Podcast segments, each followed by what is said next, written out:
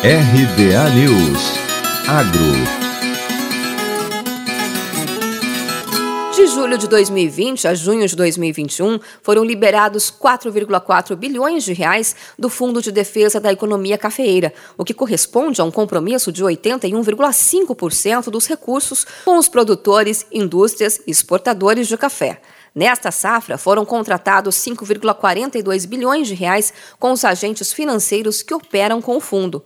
Operaram com o Funcafé 31 bancos e cooperativas de crédito, tendo acessado o crédito cerca de 26.700 beneficiários em operações diretas ou através de cooperativas de produção. As linhas de créditos destinadas ao financiamento de comercialização e de capital de giro foram as que tiveram melhor desempenho.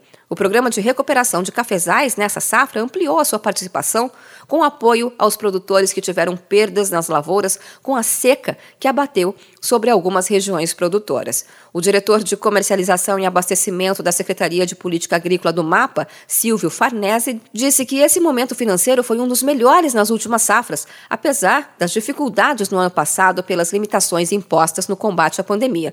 Isso mostra que o setor cafeiro soube se adaptar a essa crise sem perder a sua dinâmica. Nessa safra, o Funcafé dispõe de 5,9 bilhões de reais para o setor, o que corresponde a um aumento de 8,9% em relação à safra passada.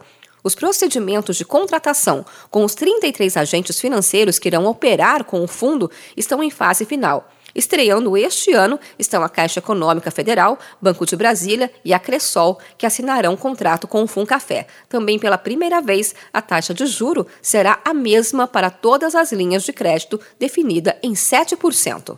De Campinas, Luciane Yuri.